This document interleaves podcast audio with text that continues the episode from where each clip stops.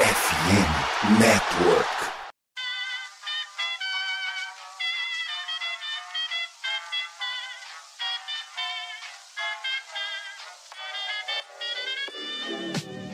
Mais uma rebatida forte. E ela tá fora daqui! Uau! E ela deu! É home run! Aquele abraço! Fala, fã de beisebol! Está começando mais uma edição do Rebatida Podcast, o seu encontro semanal para falar de beisebol. Como é, como é que fala 202 em duzentésima segunda Do edição? centésimo, do centésima é o terceira. terceiro. Do centésima terceira. Terceira? Na segunda, do centésima terceira edição do Rebatida Podcast. Estou muito perdido aqui. É, é a euforia dos playoffs. Eu sou o Nathan Pires, o seu âncora, o âncora mais aloprado que existe nesse, nesta FN Network. Guiarei mais uma vez esse podcast. Dessa vez, a primeira vez do Rebatida de Quinta no YouTube. E para falar de beisebol, não estou sozinho. Matheus Pinho, meu querido, é um prazer falar com você aqui nessa rede gigantesca. Exatamente, meu caríssimo Natan Pires, Rodrigo Fidalgo, Thiago Mares, João Oliveira. Estamos aí para essa edição especial, né? A gente já vinha querendo fazer isso havia algum tempo, mas agora finalmente sai do papel esse nosso projeto aqui de fazer a gravação em vídeo. Ainda mais para falar de playoff, né? A gente decidiu escolher um dia completamente aleatório, porque a temporada regular terminou ontem, amanhã começam os playoffs, então hoje tá o único dia em meses que não tá tendo jogo de beisebol, desde ali da pausa do All-Star Break, né, a gente decidiu usar pra, pra não deixar o pessoal ficar com saudade, né? Vai que o pessoal ficava triste, pô, não tem beisebol hoje. Então vem com a gente! Não tem beisebol hoje, vem com a gente, que a gente vai falar de tudo aí que vai acontecer nessa pós-temporada. É isso aí, Rodrigo Fidalgo, você tá aí com a camisa do Drew Brees, cara, um boné do Botafogo, representando os times que são repelentes de títulos. Então seja bem-vindo aí ao Rebatida Podcast. Um salve, Natan, salve todo mundo que tá vendo, todo mundo que tá aí na mesa. Ah, além desses dois times aqui, eu quis vir com esses porque eu não quero me lembrar que eu torço pra franquia mais fracassada do estado de Wisconsin, né? Os Brewers foram eliminados na segunda-feira, então só tristeza pra minha vida. Então acho que é melhor vir com a tristeza em dobro pra ver se o Botafogo ganha pelo menos daqui a pouco, porque o Brewers só ano que vem, mas eu confesso que já estou com saudade de sofrer por esse time. Ô! Fidalgo, deixa eu te contar uma então. Tem um amigo nosso aí que torce pro Brewers, chamado Douglas Pulenta. Ele mandou mensagem hoje aí falando: pá, ainda tô chateado com a eliminação do Brewers. Ontem fiquei ouvindo o Brilteco tentando entender o porquê. O porquê é porque o time é inútil. Não tem outra explicação. Exato, exatamente. E a gente, o pior é que a gente tenta trazer alguns argumentos pra falar o óbvio. Esse time é ruim, mas a gente tenta, né, trazer um pouquinho de informação, um pouco de tristeza a mais para as pessoas que esse time causa em todos nós. Cara, e falando em time, tristeza, time ruim, coisas horríveis, argumentos para defender o indefensável. Joãozinho, o Reds tem 100 derrotas, tá feliz, cara? Claro, né? Era isso que eu imaginava quando começou a temporada, né? Quando esse time se desfez de tudo que podia. Inclusive na trade deadline, quando o dono do time perguntou pros torcedores o que, que ele quer que a gente que ele faça e ameaçou mudar a franquia de cidade. Com certeza eu esperava, sem derrota, na verdade eu esperava mais. O time ainda conseguiu ser melhor que o Pirates, o que é muito difícil, considerando que o Pirates também tem um dono horrível, que coincidentemente também se Abraço, adota. Danilo. Abraço, Danilo. E é, eu esperava sem derrotas. Eu tô feliz com as 100 derrotas de um jeito meio coringa. É isso aí, vida que segue. L. De La Cruz tá aí pra chegar e ele vai ser MVP de 2026. Aí, por último, o único representante da mesa que verá um jogo de playoffs do seu time, Thiago Mares. O Cardinals, né, toda a mesa aqui, teria o Mitre também, só que o Mitre não está presente hoje. Você é o único, o único convidado, o único participante de hoje, convidado não, o único participante de hoje que verá seu time nos playoffs, então vá se fuder. Bueno, é, boa noite a todos à mesa. Não boa noite para você, Natan, nosso querido Raul Seixas do Rebatida. Mas estamos felizes, contentes com um sorriso nos dentes. Teremos José Quintana no primeiro jogo do Wild Card. E não tô com a camisa do, Wild, do Southside, é só a camisa do Yankees falsa. Diga-se de passagem, enquanto o Maris fazia a apresentação, tinha um gol no fundo. Queria saber que jogo ele tá assistindo. Cara, é replay de alguma coisa, porque galera que tá assistindo o jornal. É isso aí, então fica com a gente que a gente volta já pra falar de beisebol.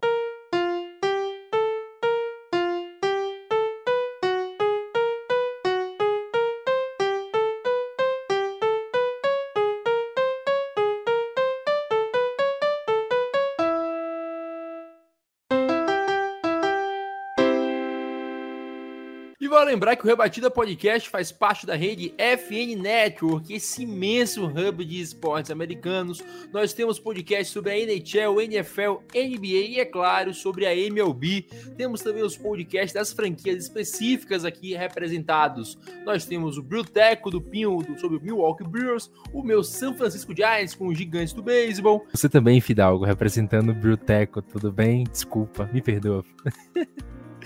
E aí a gente tem outros podcasts, cobrimos mais da metade da liga, tem Dodgers, Oilers, só não tem St. Louis Cardinals porque não temos franquias fracassadas. Então, fica com a gente e você pode, caso não tenha o podcast da sua franquia favorita, você pode entrar em contato conosco, que talvez você possa tornar a nova voz da sua franquia no Brasil.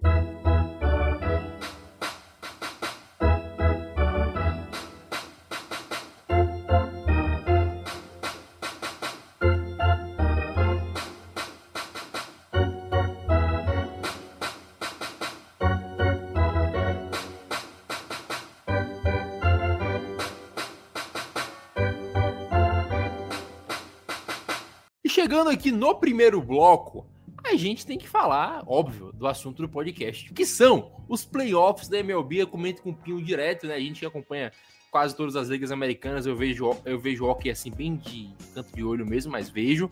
Não tem playoff que se compare, Pinho, aos playoffs do beisebol, nessa né? loucura de, de, de, outubro aí, quando chega, a gente fica animado. Nosso time não tá, mas a gente fica animado do mesmo jeito, porque é sempre uma caixinha de surpresas, o melhor time pode cair fora logo no começo, a gente falava do, do que sem, sem vitórias e vai jogar o wildcard. Então é sempre uma loucura acompanhar esses playoffs da MLB. Exatamente. Você falou que acompanha hockey de canto de olho, eu sou assim com basquete, mas de fato, cara, é inegável que os playoffs da Major League Baseball são os playoffs mais doidos que existem dos esportes americanos. Não, ah, mas não é um jogo, são três jogos, cinco jogos, sete jogos. Bem. Só que a gente tem que considerar são jogos de um esporte em que o melhor time não vai ganhar sempre. E, mais importante, na maioria das vezes não ganha. Se você pegar historicamente os campeões recentes da Major League Baseball, nenhum tinha tido a melhor campanha da liga, salvo algumas exceções esporádicas. Muitas vezes os times não eram campeões nem da sua própria divisão. Vamos lembrar que a gente tem o Aurora Braves no ano passado, o Braves não foi campeão da sua divisão para chegar lá. O Cardinals na última vez que ganhou, o Mari está levantando o dedo ali, o Cardinals na última vez que ganhou também não era. Então, né? O Miami Marlins foi campeão duas vezes da World Series sem ter ganho a divisão deles. Aí, até hoje, eles nunca ganharam a divisão e tem dois títulos de World Series. Então, vale sempre deixar esse destaque. Nem sempre o melhor time vai ganhar. E esse modo de playoff é muito legal por conta disso, né? Você precisa dosar aquilo que você está fazendo. Você precisa dosar o quanto você vai usar do seu montinho, do seu bullpen, dos seus jogadores de banco, como você vai gerenciar essa questão. E é um swing, é uma bola errada, é um erro defensivo. Uh, às vezes é uma bola que você pega exatamente naquele ponto do bastão que pode definir todo o campeonato. E essa é a magia do esporte, né?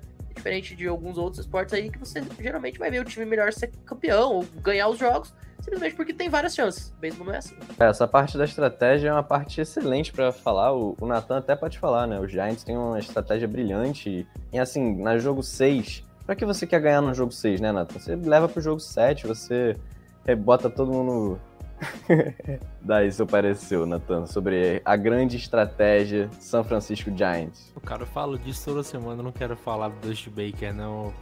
A gente fundou o Angels, né? Depois o Angels voltou a falecer de novo, mas eu não quero falar sobre isso, não. Uh, vamos falar sobre o que importa. O Joãozinho, o Joãozinho não. Vou deixar o João por último, que ele tem muito a falar de Guardians. Thiago Mares, o primeiro confronto aqui que a gente vai falar desses playoffs do Wild Card, mais específico, é Tampa Bay Rays e Cleveland Guardians. O Tampa Bay Rays que veio de dois títulos seguidos de divisão, este ano não ganharam, acho que foi até o último, se eu não me engano, dentre os classificados para o playoff, a, a, última seed, mas vão enfrentar o, a surpresa né, da Conferência Americana, que foi o Guardians ganhar a divisão, né, se João aparecer aqui e falar, não, eu já falei que eles iam bem, mas foi surpresa sim, ninguém esperava que o Cleveland Guardians fosse ganhar a divisão, até porque o White Sox era projetado para ter mais de 100 vitórias, E acabaram que não ganharam. O Guardians conseguiu ganhar antecipadamente ainda. A divisão não foi em último jogo, foi cerca de uma semana antes ali. Ganharam, né? Como você falou no grupo lá, primeiro título da história, porque mudaram de nome e foram campeões. E agora já vão enfrentar esse time do Braves aí, que é um time que a gente sabe que é bastante competente. Os caras pegam jogadores aleatórios e conseguem fazer campanhas maravilhosas. E já contando que no primeiro jogo a gente tem o candidato deles a Sayang, não deve ganhar, mas fez uma campanha muito boa que foi o Shane McClaren, que vai jogar contra o Sayang de 2020 o Shane Bieber. É, exatamente. O Tampa Bay Rays chegar nos playoffs não é uma novidade, mas o Guardians, a gente tem que tomar um pouco cuidado, que ainda na cabeça está Indians, que é exatamente o mesmo time. Cleveland Guardians é uma surpresa não somente por ter ganhado essa divisão, mas também porque White Sox e o Minnesota Twins foram muito mal nessa temporada, né? Basta ver que o Twins sequer ficou positivo na temporada. E a decepção foi também com o White Sox, que o louco do. Hoje a gente pode chamar de louco, mas na época que ele era treinador do Cardinals era, era um gênio. O tal do Tony Larussa, com muitas decisões questionáveis, né? Como colocar como seus jogadores em vantagem no, na contagem e mandar andar o rebatedor adversário. Muitos méritos para o Guardians, vão enfrentar o Tampa Bay. E eu acho que nessa série vai dar Tampa Bay, porque o time de Tampa é mais cascudo, é mais preparado.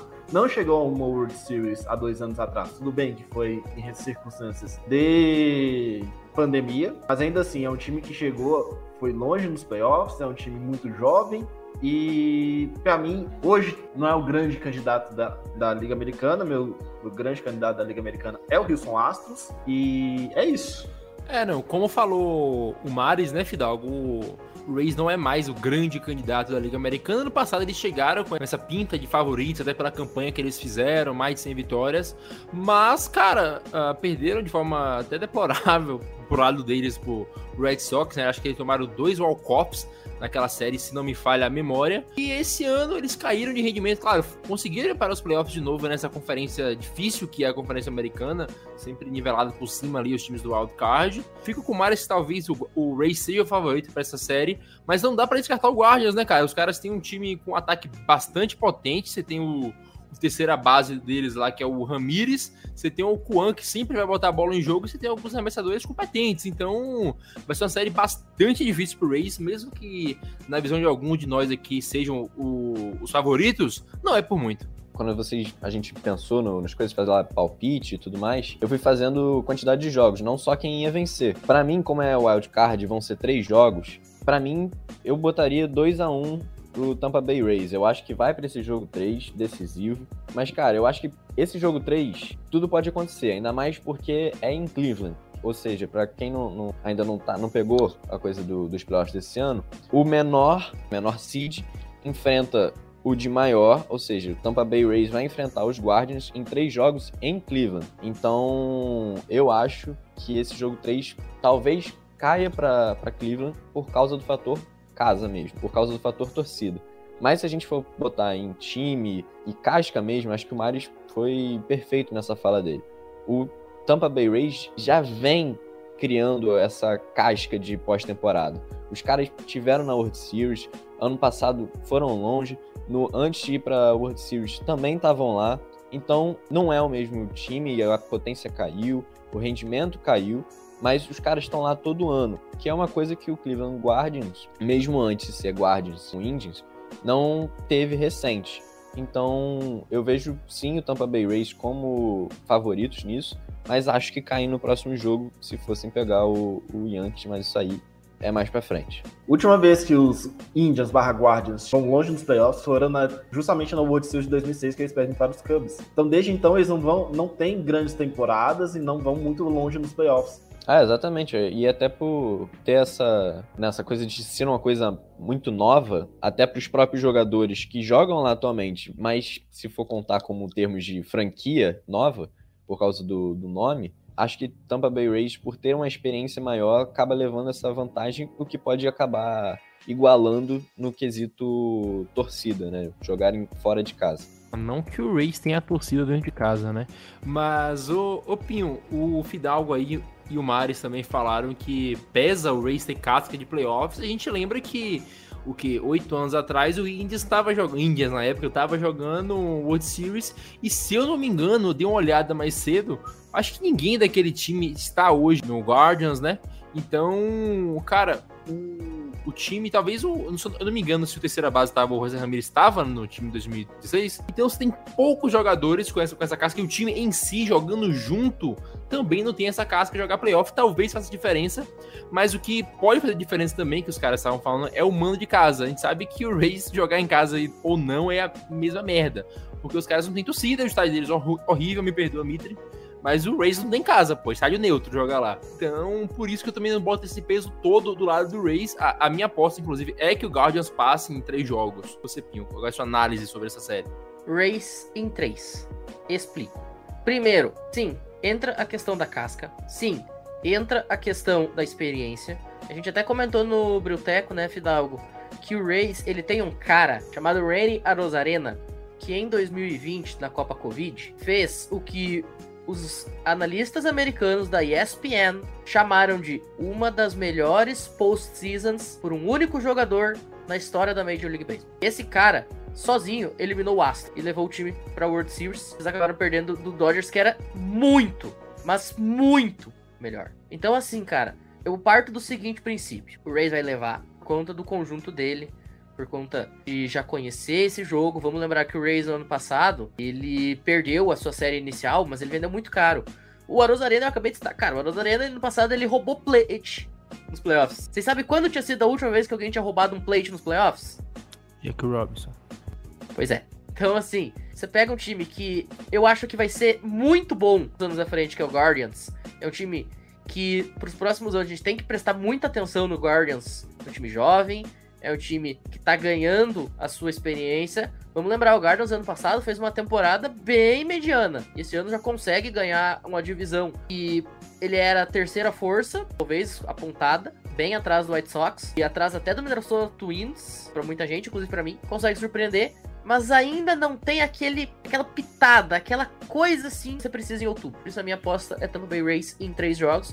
E aí, meu filho, depois, quando for pra série divisional, Alden Gross. E o Nathan, antes de passar pro, pro João, uma coisa que o, o, o Matheus falou de, de ser um, um futuro pra gente ficar de olho, tem dois times aqui e que por algum acaso são da Liga Americana, que é uma, é uma liga muito forte e nivelada por cima, como você já tinha falado. A gente tem dois casos, tanto o Guardians como o Seattle Mariners. São dois times que têm muita coisa para evoluir e que para os próximos anos vai ser muito interessante ver a evolução desses dois times com as peças que eles têm e como que os, os general managers vão vão cuidar, vão administrar esses times. Porque se administrar direitinho, se conseguir, dá pra fazer um projeto muito bom nesses dois times e de futuro promissor para as franquias. Principalmente Seattle, eu gosto muito, então merecem demais esse, essa volta por cima aí. Vou até pedir pro Guto colocar o comentário do Breno ali na tela. Ele falou que o World Series já tá definido, é Astros e Dodgers. Vou te falar,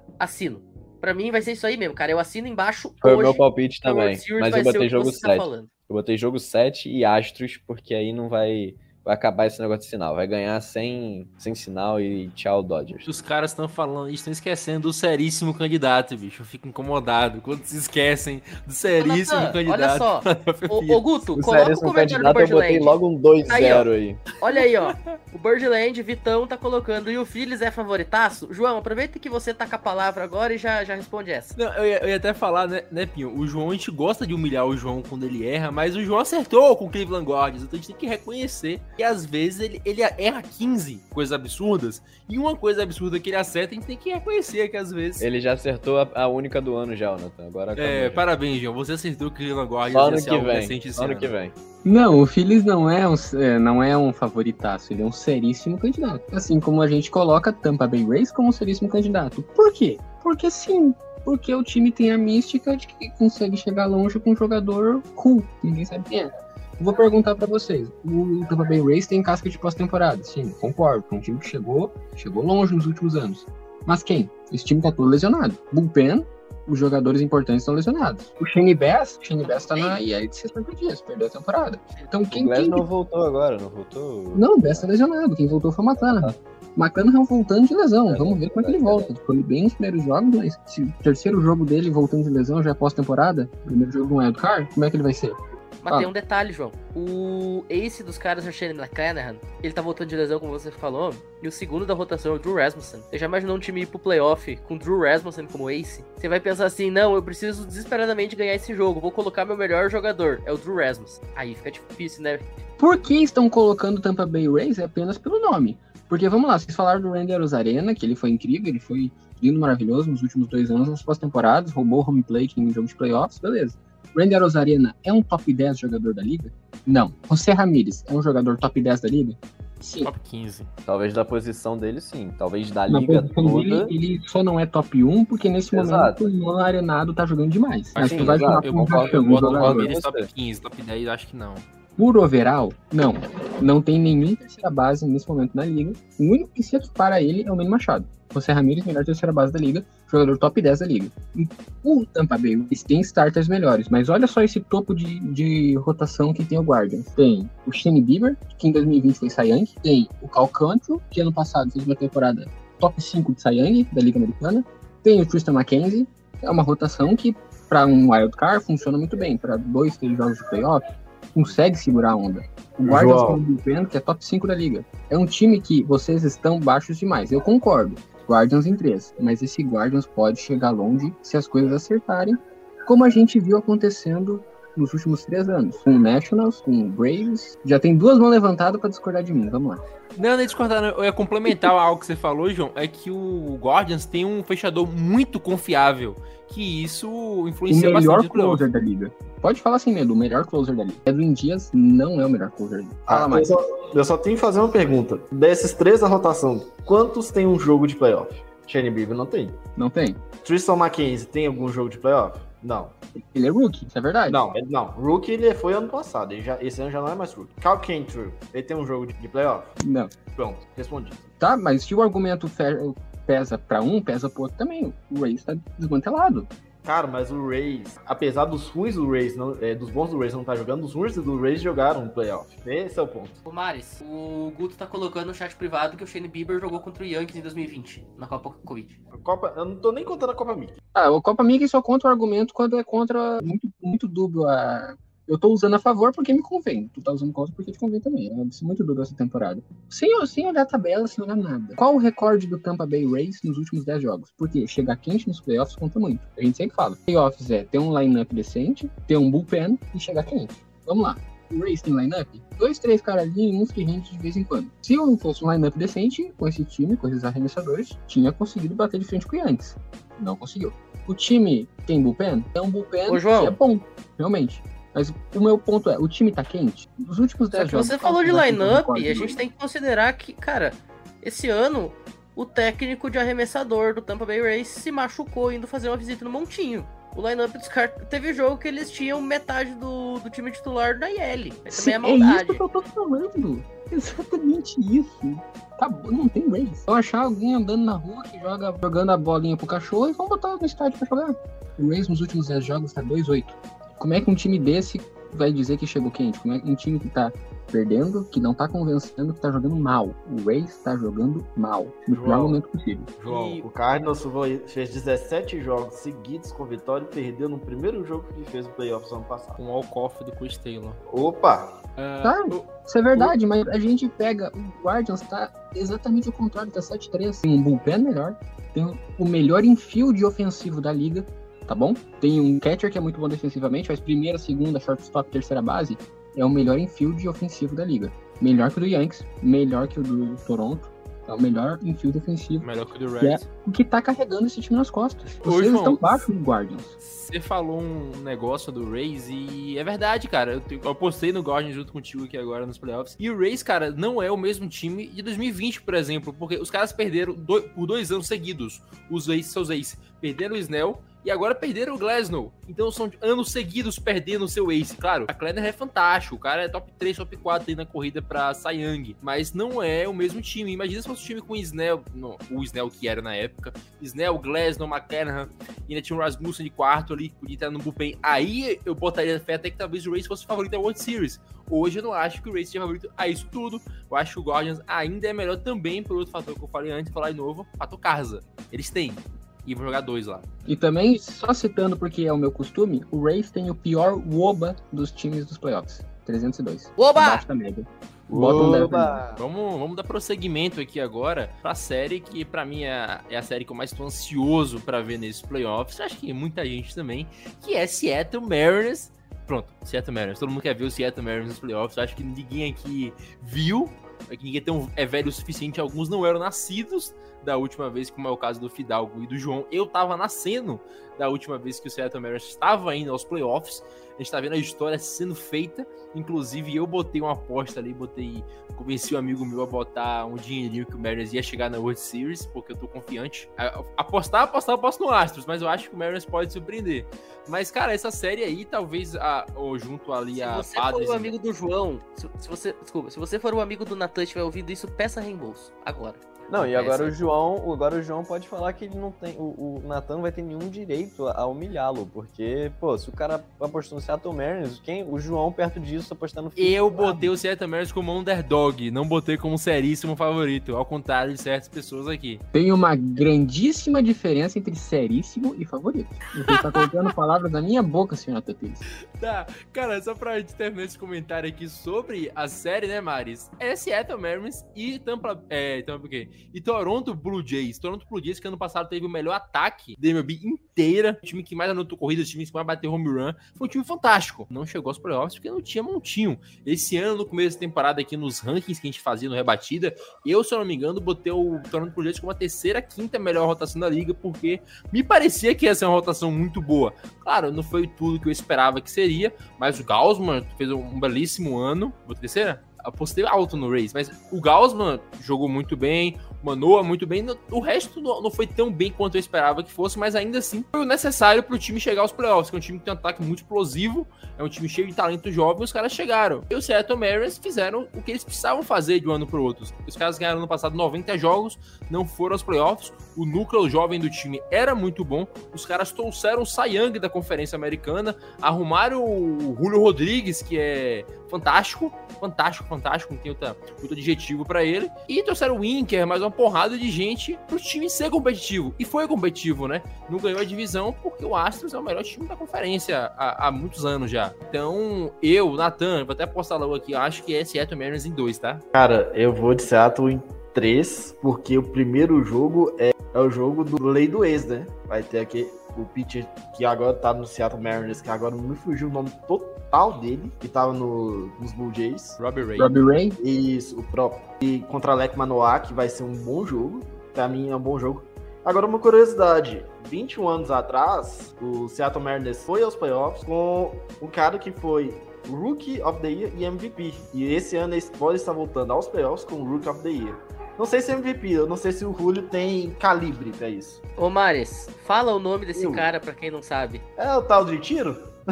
É o tal de tiro. Alguém já ouviu falar? Camisa 51, coisa pouca, fez coisa, coisa pouca na vida. Só 3 mil hits nos Estados Unidos, que se ele for contar no Japão também, vai pra... O João que deve saber isso. 5 mil, né, João? Eu falei, mas é liga amadora, pô, vamos focar no que importa aqui. Repete, repete a pergunta porque a internet aqui tá discada hoje. o tal de, do Itira tem 5 mil, tem 5 mil hits juntando Major League e NPB. Sei, eu vi uma notícia que o workout que ele fazia quando ele era adolescente pra, de treinamento, ele rebatia, fazia 1.100 exercícios de rebatida, mais de 100 de defesa, não, 500 de rebatida, 100 de defesa, ele era absurdo. Ele é, É. destro e ele rebatia do lado esquerdo por causa que era um jeito mais fácil de chegar na primeira base com o bunch. É, Daqui a pouco é, tem uma foto do Itiro Peak Blinders. Não desista dos seus sonhos. Não, o, não, o Itira como- era tão cabuloso. Treine enquanto Não, eles Itiro- durmam. Enquanto Cara, eles o dormem. Itira era tão. Não, mas essa questão do treino enquanto eles durmam, o Itira levava a sério demais. Ele teve uma vez que ele tava no, numa festa na Itália, com a esposa, filho, aquela coisa arada toda. Ele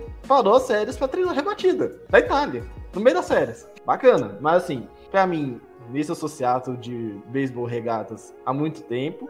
Eu acho que vai ser Seattle em 3, mas não vai ser jogos fáceis. Eu espero jogos indo para entradas extras. E graças a Deus não vai ter o Ghost Runner. Ô, ô Fidalgo, eu não sei se foi só eu que vi, não sei se eu tava maluco, mas eu entendi o Thiago Mares falando que o Tiro Suzuki tava na MPB. Aí eu fiquei imaginando. NPB. Eu fiquei imaginando o Tiro Suzuki com o Tom Jobim. Olha que coisa mais linda, mais cheia de graça. Só que em japonês, eu não sei como é que fala isso em japonês. Água de coco, gelado. Não, tava lá, o, tava lá o Tom Jobim atrás, no violão, e o tiro assim atrás, assim, ó. Tá. Aí voltando assim. Tá. Aí Não, voltando. ele, pe- ele lá. pegava, ele pegava meme. o cavaquinho da galera. Vocês sabem aquele meme do Chaves tocando junto com o Kurt Cobain? Era tipo isso que vem à minha cabeça. E o Tiro Suzuki cantando MPB com Tom Jobim, Caetano Veloso, essa galera toda. Não, mas só complementando a informação sobre o Ishiro Suzuki, no ano que eu nasci, 2004, ele estabeleceu o recorde da MLB de 262, 262 rebatidas no ano. Isso é considerado um recorde inquebrável. Cara, e falando rapidinho, NPB, é, NPB, NPB, tá, Nathan? N. É, tem um cara lá no Japão, 52 home runs, eu acho que dá pra trazer pros Estados Unidos, viu? Tá, vamos falar do que importa aqui, o Marius é maluco. Fidalgo, meu querido. A série entre Toronto Blue Jays e Seattle Mariners é a série que eu mais tô aguardando aí no wildcard. Eu tô com expectativa altíssima nessa série. Que são dois times que podem, podem sim surpreender mais na frente, porque tem peças interessantes em todos os aspectos do jogo. E, cara, você tá esperando pra essa série porque a gente tem um Toronto Blue Jays que tem um ataque explosivo, achou seus arremessadores que faltaram no passado, o Seattle Mariners voltando à pós-temporada depois de mais de 20 anos. E tem um ponto aí, Fidal. O ano passado, o Gaussman também fez um ano fantástico. Se eu não me engano, o IARA dele foi menor que desse ano ainda. E ele pipocou nos playoffs. Tem esse ponto. É, cara, eu. Assim, eu de verdade eu tô também igual a vocês, ansioso porque, pelo menos na minha visão, são os dois times que ninguém, ninguém tem nada contra, tá ligado? Ou alguém tem alguma, alguma coisa contra o Toronto Blue Jays? Alguém tem alguma coisa contra o Seattle Mariners? Eu não tenho. Pra mim, Eu tenho só contra o Roger Center. Fora isso, nada mais. Tá ligado? Ninguém tem uma coisa que, tipo, nossa, o Seattle Mariners fez isso, o Toronto Blue Jays fez aquilo. São dois times que todo mundo gosta de ver, que aprecia quando vai e acontece um negócio desse. A narrativa do Seattle Mariners é um negócio fenomenal, sabe? 21 anos voltar, e eu sei do que é 21 anos ficar na fila. O Botafogo ficou desde 68 a 89 sem um título, então... Edenilson! 41 anos! É, esse aí é 20, mas hoje em dia já tá o quê? 44, 43 anos, sei lá. E vai continuar, porque o Inter não vai ganhar. E agora querem arrumar uma- um pênalti pra Havaí. Puta que me pariu, cara. Mão de apoio, Cara. caralho. Cara, não reclamem, vocês não torcem para o Clube Atlético Mineiro. Ah, meu filho. Pô, isso, é, isso não é pênalti nunca. Chega, vamos vamos voltar pro beisebol, que isso aqui não vai virar de depressão, porque o meu tá na segunda divisão. Enfim, Ah, o time vai subir, Pinho. Por favor. não vai, não vai. O filho da puta deu pênalti. Fidalgo, foco! Foco, Fidalgo! Pouco, filho. Caralho. Enfim. Mas, pô, o, o Seattle Mariners foi aquilo que a gente falou na coisa contra o Guardian, né? Que é um futuro brilhante. Eu confesso que, assim, eu queria muito que o Mariners ganhasse, mas eu não sei se, se vai ganhar, entendeu? Eu botei Blue Jays em três jogos. Seria 2 a 1 um pra mim. Porque quando você vai pegar, tipo, estrela, tem de um lado o Julio Rodrigues, que é um, um rookie que chegou ultra badalado, fez o que fez no, no Home Run Derby, uma temporada brilhante, mas eu acho que pesa pro lado do. Quando você tem um, um Vlad Guerreiro Jr. É um cara que, assim, obviamente não tem grandes amostragens em playoff, mas que é um cara de potência que pode decidir o negócio mesmo. Não que o Julio Rodrigues não possa decidir, tá, galera? Eu adoro o Julio Rodrigues e adoro o Seattle Mariners, mas acho que isso pesa muito. Fora que, pô, o Seattle Mariners tem um futuro brilhante. Acho que pros próximos anos vai ser um, um time que vai estar chegando e vai conseguir ser um dos favoritos mais pra frente. Mas, assim, é um confronto super equilibrado. É difícil, galera, porque o cara vai cobrar um pênalti agora. Mas, enfim. É, é isso. Acho que vai dar Blue Jays, mas vai ser igual o Maris falou: entradas extras e o. Ô, Pinho, só te falar um negócio. Eu, o Guto que me perdoe com o que eu vou falar agora, mas quem os, os- as duas franquias que caíram desse lado aí, o Fidalgo tá ficando maluco, tá virando coringa aqui na minha frente. Fidalgo, por favor. Mas, ô, ô, Pinho, é a chave mais ingrata da Conferência Americana, porque quem passar de uma série suada vai enfrentar o favorito da conferência. O Guto que me perdoe, mas o Astros é o favorito. E depois de uma série que não dificilmente vai acabar em dois jogos, eu apostei no Seattle Mariners dois jogos aqui de gaiato, você pega o Astros depois. Além de ser, como eu falei, uma série extremamente complicada, os dois times são muito bons e podem surpreender, inclusive o Astros depois. Você sabe que na gravação do Brioteco desta semana, o Mitri, ele tava lá com um convidado especial e começou a comentar sobre essa questão do time dele nos playoffs. E ele falou, cara, eu até tô torcendo pro Rays perder bastante o jogo. Eu não tô mais assistindo o Rays nesse final de temporada, porque eu quero que ele fique com a sexta vaga. Porque para mim, esse caminho de pegar Guardians e depois Yankees é melhor do que o caminho de quem ficar em quinto, que é pegar Toronto e Houston. E ele tá coberto de razão. Esse chaveamento aí é bizarro de bom pra quem tá de fora. Pra quem tá torcendo, aqui vai ser um pandemônio. Vai ser um inferno. Porque, cara, você pega, como a gente já comentou bem, um time que volta pós-temporada depois de duas décadas, toda a representatividade que isso demanda, enfrentando o Toronto, que tem toda a questão de ter um país inteiro torcendo por eles, e um time que a gente colocou como terceira força de toda a MLB lá antes da temporada. E de fato, é um time fortíssimo, apesar de não ter correspondido à altura da expectativa que a gente colocou, mas ainda assim é um time muito forte. Quem passar desses dois, pega o time que, na minha opinião, vai ganhar o World Series. Então, olha, sinceramente, cara, tá difícil. Vai ser muito complicado qualquer um dos dois aqui pleitear uma vaga no Championship Series. Agora, mas porém, contudo, todavia, entretanto, como eu gosto de dizer, eu vou ter que discordar de vocês. Para mim é Toronto em 3. Por quê?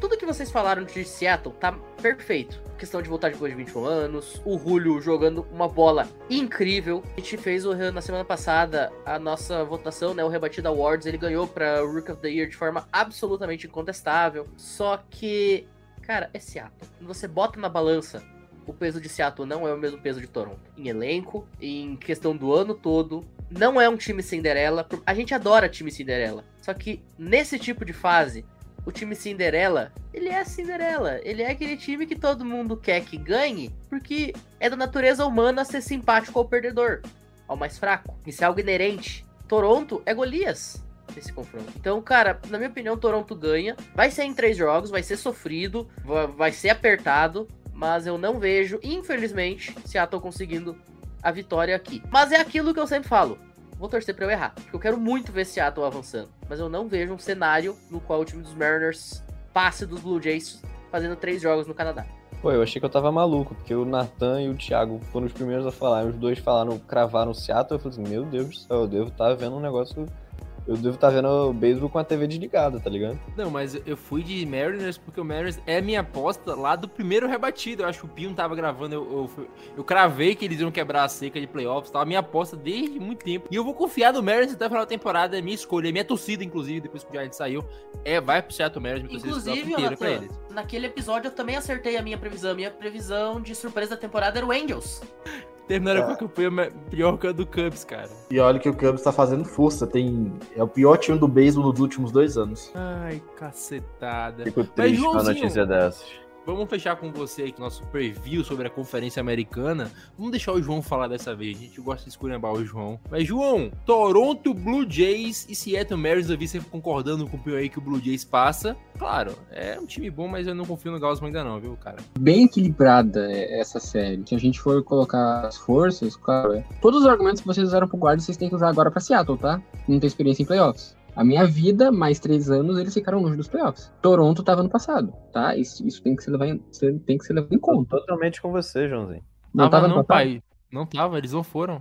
Ah, verdade, eles foram, eles ficaram empatados, né?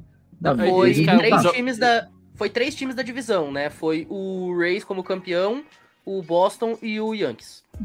Toronto e Baltimore caíram fora. Toronto teve o melhor ataque da liga e não foi aos playoffs. Câmera mental, mas dois, de né? novo. Né? Ia dois e foi dois rivais dele Isso. mais um campeão da divisão. Exatamente. Porque okay, o, o, formato é muito melhor de meu argumento, ele, meu argumento ele vale para 2020. Porque 2020 eu tenho certeza que foi porque mais da metade da liga foi.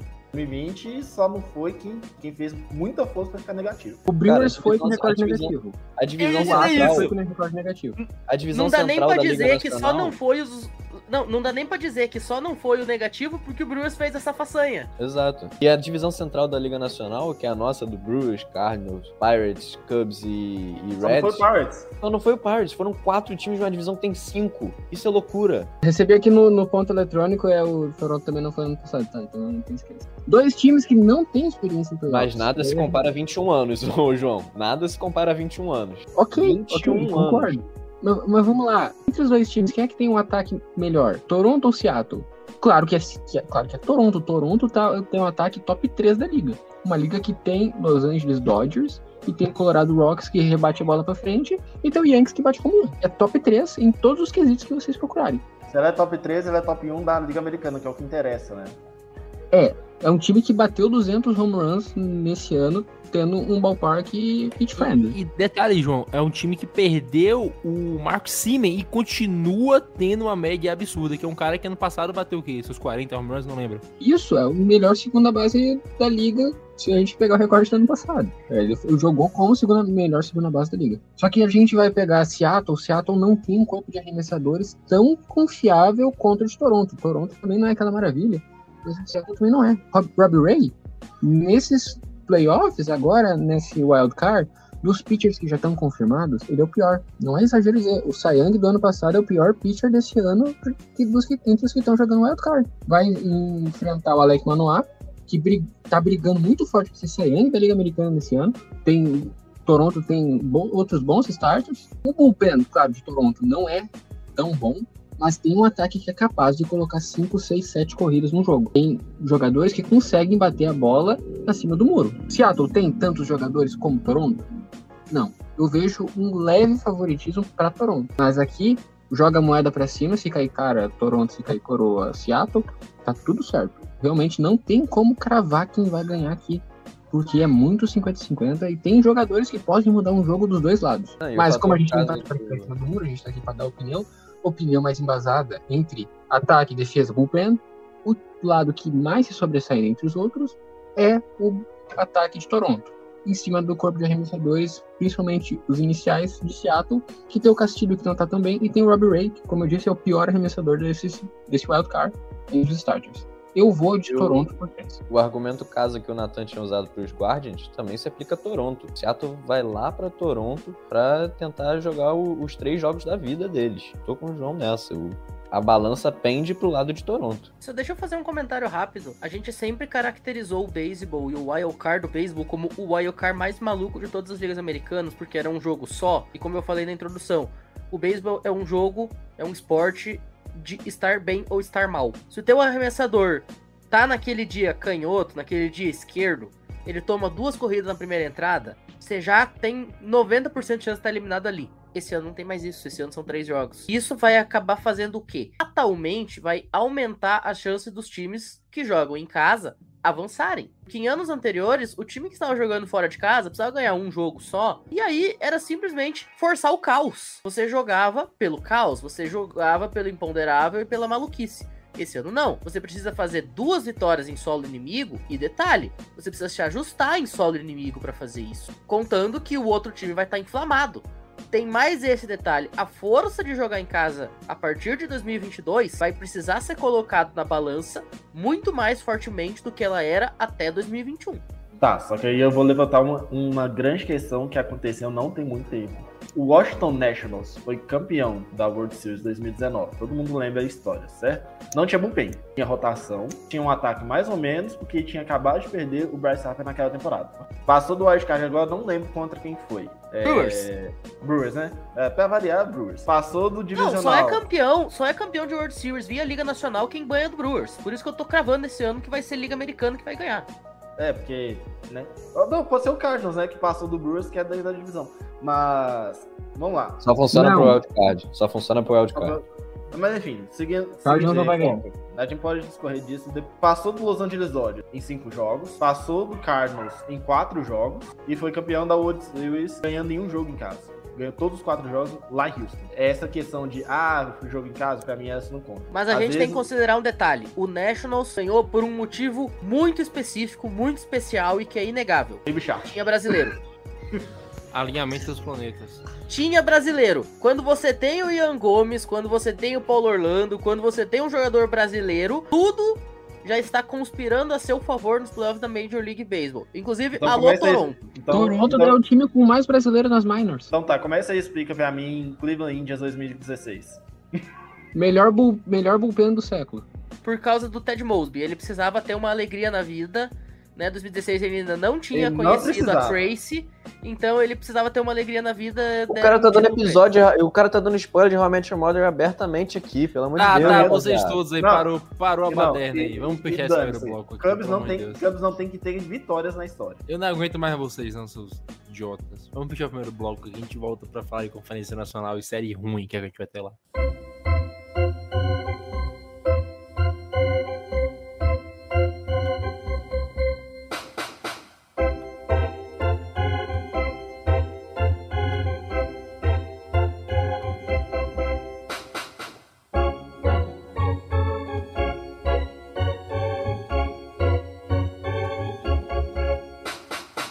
Chegando aqui no segundo bloco, vamos falar da pior série do wildcard. Eu falo isso sem medo nenhum de errar. E vou começar até por ele, pelo João. Porque se tu me falar que tem uma série menos broxante do que St. Louis Cardinals e Philadelphia Phillies, eu te mato. Você fala, não, momento importante, momento importante. Os dois times ganharam quatro jogos nos últimos dez. O Phillies é um time que não enche os olhos de ninguém, só o teu, que você é maluco. E o Cardinals também não tem nada de muito brilhante. né? Você olhando ali, tem o Arenado e o Goldschmidt. Tirando isso, o que é brilhante nesse time? Mário, você vai ter essa oportunidade. Mas agora, João, pra mim a série mais broxante desse wildcard aí, já cravo que o, o Cardinals não vai perder nenhum jogo pra esse time do, do Phillies, que é um seríssimo candidato a World Series. Mas eu vou começar com você, porque você tem, tem mais vínculo com essa série do que todo mundo. De quem o Cardinals perdeu nessa última série do ano? Vou deixar o Mário se, se pronunciar. Cara, ganhando as partes dos dois, as duas séries. Perdeu pra Mas Los como é que terminou a temporada? Foi perdendo pra quem? Eu acho que a última derrota de série foi contra o San Diego, não? Não, foi o Pittsburgh Pirates. Perdeu a série Pirates? de Pirates. Perdeu a série. Pirates. Com o Alcoff do. Cara, mas assim. Só que você assistiu jo- os jogos do Cardinals? Não. Claro que não, por que eu assisti o jogo do Cardinals? É porque é melhor que assistir os jogos do Reds, cara. É Eu simples. também não assisto o Reds. O Cardinals, ele, não- ele entrou pra essa última série contra os Pirates já no modo. Desculpa, desculpa no modo foda-se. Beleza, cara, mas é. Depois que ganhou a divisão. Não, cara, depois que ganhou a divisão, o Cardinals sequer tentou rebater. Ganhou por incompetência alheia dos Pirates. Muitos jogos. Verdade, mas o Cardinals não tá rebatendo há um bom tempo, tá? A série do que jogou contra o Reds, essa eu acompanhei bem de perto o Cardinals. O Cardinals não conseguia rebater contra o bullpen do Reds. O bullpen do Reds é o pior da liga. Tava sofrendo contra os arremessadores do Reds. Três rookies, um velho e uns caras que eles acharam lá de Seattle que veio na troca pelo Luiz Castilho. Como é que um lineup igual do Cardinals, 15 jogos atrás, não conseguia João. contra o? E veio numa sequência, conseguiu ganhar alguns jogos, quando ligou o sinal de alerta, conseguiu finalizar logo. Mas, cara, eu vou discorrendo, eu vou dar um argumento completo, aí tu vai dizer o porquê que discorda. Mas, vamos lá. O Phillies, é verdade, tá vindo numa sequência fraca, mas quase meteu um no-hitter no Astros e de- depois quase tomou um jogo perfeito. Mas, anyway, é o Astros, tá? É o nosso palpite pra campeão, exceto tu que colocou o Tampa Rays por algum motivo. Mas é o Astros, tá? É o melhor time da MLB quando chega em playoffs. Isso há algum tempo, quando, quando chega a parte final da temporada.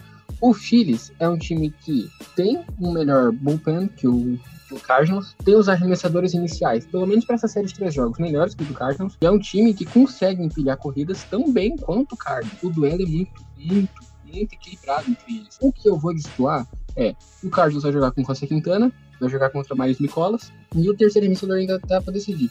Mas o Phillies vai com o Zach Wheeler, que é um arremessador top 10 da Liga Nacional quando tá saudável, se machucou nesse ano, mas quando ele tá saudável ele é. Tem o Aaron Nola, que é top 5 em War nessa temporada.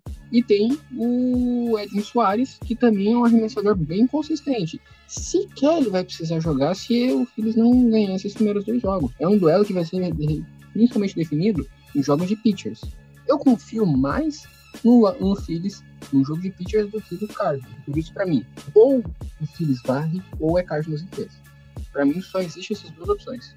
Eu tô indo de Phillies em dois. Eu, eu só queria registrar, Mário, que isso vai ficar salvo pra posteridade quando o Cardinals Não, claro, não, não, claro, não, mas eu não, eu não aposto em Cardinals em dois. Como também eu não aposto na vitória dos Phillies. Eu aposto ou vitória do Cardinals em três ou burn, é, ou bust. Por quê? Vamos lá, a gente tem que lembrar uma coisa. Os Phillies, assim como o Mariners, assim como Toronto, também não vai muito tempo nos playoffs. 2014, exatamente. Não, acho que foi antes até. 2000, o- a última temporada deles foi 2013, que eles caíram pro divisional pro Cardinals 2011 e na época era um só de wild card. 2013 eles já não classificam mais. Então, desde 2013 não classificam aos playoffs. O principal jogador dos caras é o Kyle Schwarber e o Bryce Harper. Bryce Harper não tem. JP Realmuto, cara, tu não pode esquecer. Cara, não. Cara, tá, beleza. JT Realmuto. O- Um deles sempre perdeu em jogos de wild, é, os primeiros jogos de wildcard e o Divisional Round, que é o caso do Harper e o JT Realmuto, se eu não tiver enganado, nunca fez um jogo de playoffs com os Marlins, certo? Ok, então falta um negócio chamado casca para esse time.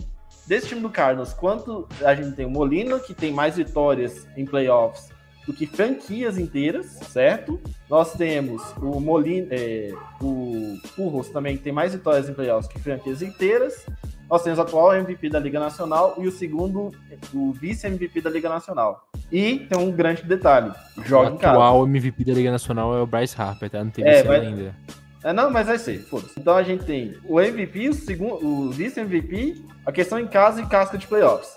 E tem o quinto elemento, Devil Magic. Nenhum time nessa porcaria desse planeta tem, tem o tal do Devil Magic. Então, minha aposta, Cardinals em 3, com jogos indo para a entradas extras, mas o João falou algumas coisas certas. E eu aposto ainda qual que vai ser a derrota do Cardinals. Jogo 2 contra o Aeronola, que o João não conseguiu pegar esse dado e eu vou dar para ele. Aeronola tem dois, é, dois complete, é, complete game shootout na, na vida dele. Os dois contra o Cardinals. O cara usou o argumento dele, o Devil Magic. Então eu vou usar o uniforme e o Phillies é mais bonito, por isso o Phillies passa. É o mesmo argumento. João, vou te dar só uma estatística de como o Devil Magic ele é uma coisa capítulo. 2011, que foi a última vez que Cardinals e Phillies se enfrentaram, o Cardinals foi primeiro confronto do Cardinals no aquele playoffs foi contra o Phillies. 3x2 aí. Mas beijo pra você. É o time, é o time que tem impacto no capeta, cara. O João tá coringando ali, deixa eu chamar o Pinho. Ô, Pinho, a gente não vai sair desse negócio Você hoje tem aqui. noção que ele tá falando de- disso como argumento? Ô, João, tu leva o Pinho a sério, Pinho, que tu leva o Maris a sério, cara? Pelo amor de Deus, 2022, anos da Copa. Conhece Elon Musk? Construiu um foguete, cara. Mas, ô Pinho, não sei qual é o teu palpite pra essa série, mas todo mundo aqui tá fechado em humilhar o João quando o assunto é Phillies.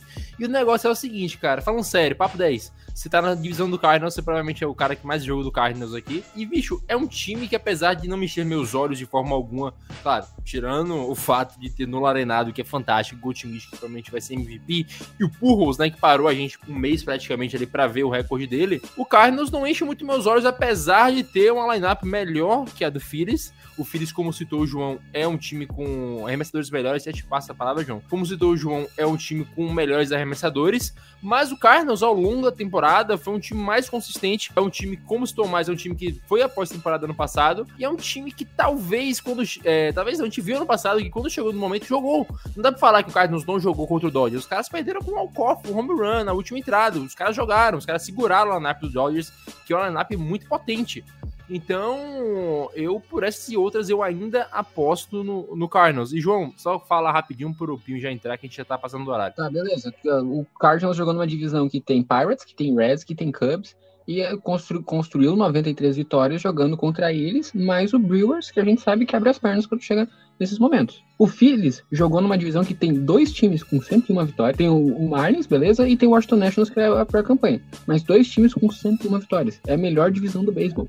João. Ô, ô, ô, João, rapidinho, só um negócio, um fato importante. O Phillies tá 34-47 contra times que são positivos na temporada. Não E é só coisa- Mets e Braves, não, cara. João, ok, outra- mas jogou a mais da metade da temporada com o Bryce Harper machucado. João, e outra coisa também, o último ti, os últimos dois times que jogaram com mais 100 vitórias na Liga Nacional foram eliminados antes do divisional.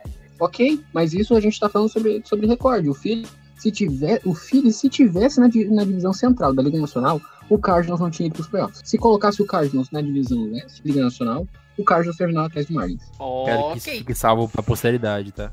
Essa aspa foi muito forte, João. Essa, Essa, aspa foi essa aí muito foi forte. Cara, primeiramente, eu tenho que dizer que esse confronto é muito difícil pra mim. Porque de um lado eu tenho um rival do meu time, do outro lado eu tenho meu desejo pelo João ser um grande falador e passar mal. Mas, em vista de tudo, eu ainda vou torcer pro Phillies, por razões óbvias. Agora, cara, sinceramente, não, dá. O Cardinals ganha isso daqui simplesmente por causa do Gold e do Arenado. Agora, mas porém, contudo, todavia, entretanto, quando o Mari cita Devil Magic pra chutar os baldes todos que tiver no Brasil.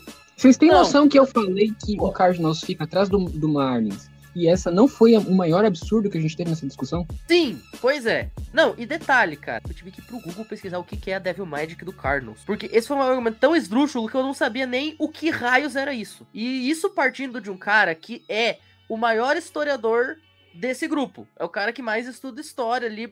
Esse tipo de coisa é a minha praia. No momento que você fala algo que eu não conheço é porque realmente você chutou o balde, tá? Esse é meu comentário inicial. Agora, falando de confronto propriamente dito, que o, o Cardinals leva. Acho que o Marius foi muito feliz quando ele fala que vai perder o jogo do Nola. Também acho, concordo. E sendo assim, a gente vai pro jogo 3. Aí, meu filho, é aquela velha questão. Jogo 3, você precisa ser clutch. Jogo 3 é o momento que as lendas precisam aparecer. Jogo 3 é o momento que o jogador bom tem que ficar muito bom. E o jogador muito bom tem que ser Masterclass. E você tem os dois caras que brigaram o ano inteiro pra ser MVP. Você tem esses dois caras no, no mesmo time. Esse é o momento deles brilharem.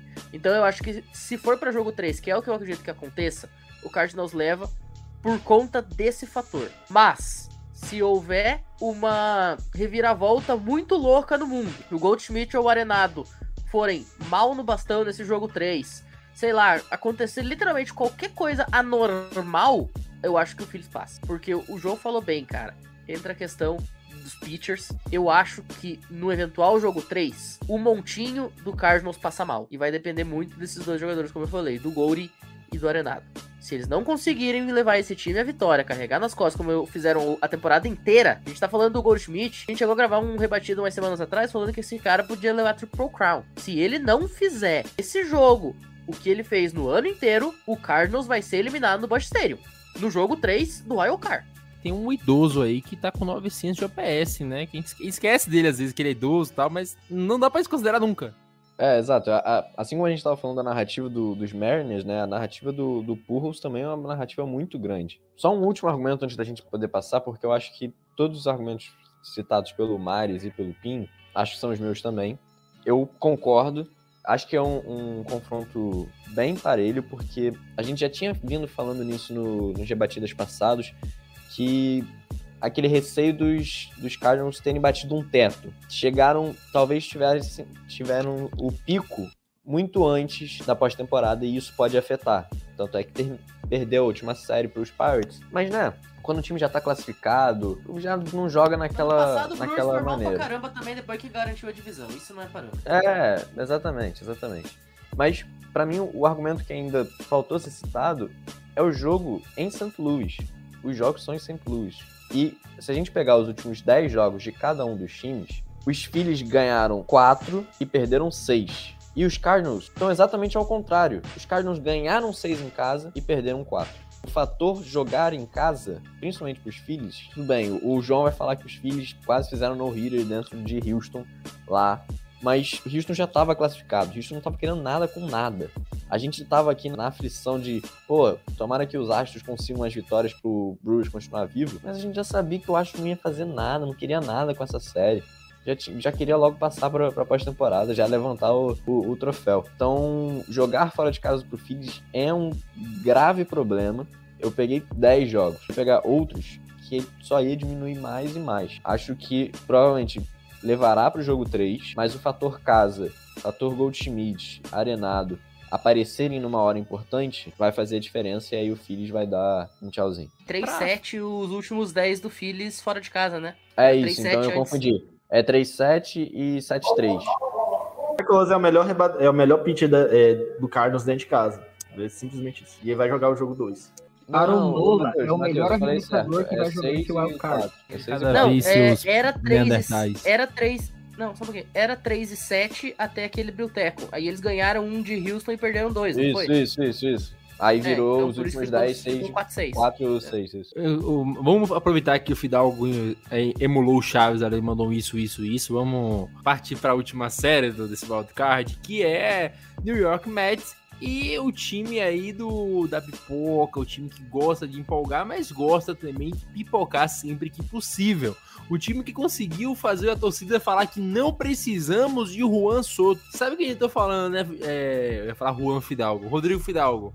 É, o San Diego Padres vai enfrentar o New York Mets, fez mais de 100 vitórias, ficou empatado com o Braves, e ficou ali no critério de desempate, acabou Devolvam o jogo 163. Não devolvam Eu vou subir a tag hoje. Devolvam o jogo 163. Nessa eu tô com Devolve meu pinho, jogo viu? 163. Devolvam o jogo 63. Tá, sou voto vencido aqui. Mas, ô Fidalgo, nessa série aí, cara, a gente já aprendeu alguns anos atrás que não se confia muito no, no San Diego Padres quando chega a hora de decidir algo, né? Porque o time simplesmente some, desaparece, é, desaprende a jogar, tal, isso e aquilo. Mas vamos falar, esquecendo as místicas aqui agora. O San Diego Padres tem um elenco muito bom no papel. O San Diego Padres tem bons arremessadores. O Bullpen nem tanto. O Josh Hader voltou a jogar bem no final da temporada, se não me engano, né? Foi muito de perto, mas se não me engano, o Josh Hader voltou a jogar bem. Aquela dúvida ainda se ele voltou mesmo, se foram alguns jogos. Mas fato é, o New York Mets é mais time. O New York Mets talvez não seja tão cascudo assim, porque o time não chega nos playoffs há algum- algumas temporadas já. Ano passado pipocou e a gente sabe que o, o Pinho sempre comenta, né? Às vezes chega a hora do Mets metar. Só que o Padres também não é nenhuma nenhum time que se confia muito, não é um pilar de segurança. Então é uma série bastante aberta por conta desses motivos. Só complementando, Pinho, é uma série aberta por conta desses motivos. Só que no papel a gente sabe que o Mets é melhor. O Mets é uma temporada melhor, o Mets no papel é melhor. E o Mets vem de um momento melhor que o Padres, né? Tu falou que o Padres é um time pipoqueiro, o Mets também é. Eu ia falar Você exatamente. pega Eu ia abrir falando isso, Matheus. Cara, basicamente assim, ó, essa série ela podia ser dentro da fábrica da Yoki em São Paulo. É pipoca pra tudo quanto é lado. O jogo devia ser lá no campo dos sonhos. Só tem milho aí nessa série. falar exatamente isso. O, o Padres é um time pipoqueiro, o Mets é muito também. O Mets teve a chance, os caras lideraram a divisão por mais de 290 dias, sei lá quanto que foi. E os caras tiveram a chance de enfrentar os Braves pra ganhar. Posso a, dar o a número, divisão. Rodrigo? Por favor. Você sabe quantos dias durante todo o ano o Atlanta Braves foi o líder dessa divisão? Chuta. Chutem aí, vocês. Três dias. Oito. Oito. Eu vi, Durante- perdão, eu já tinha visto mais cedo. Durante oito dias. O Atlanta Mateus. Braves liderou a divisão. Ô Pinho, só vou dar um número aqui rapidinho.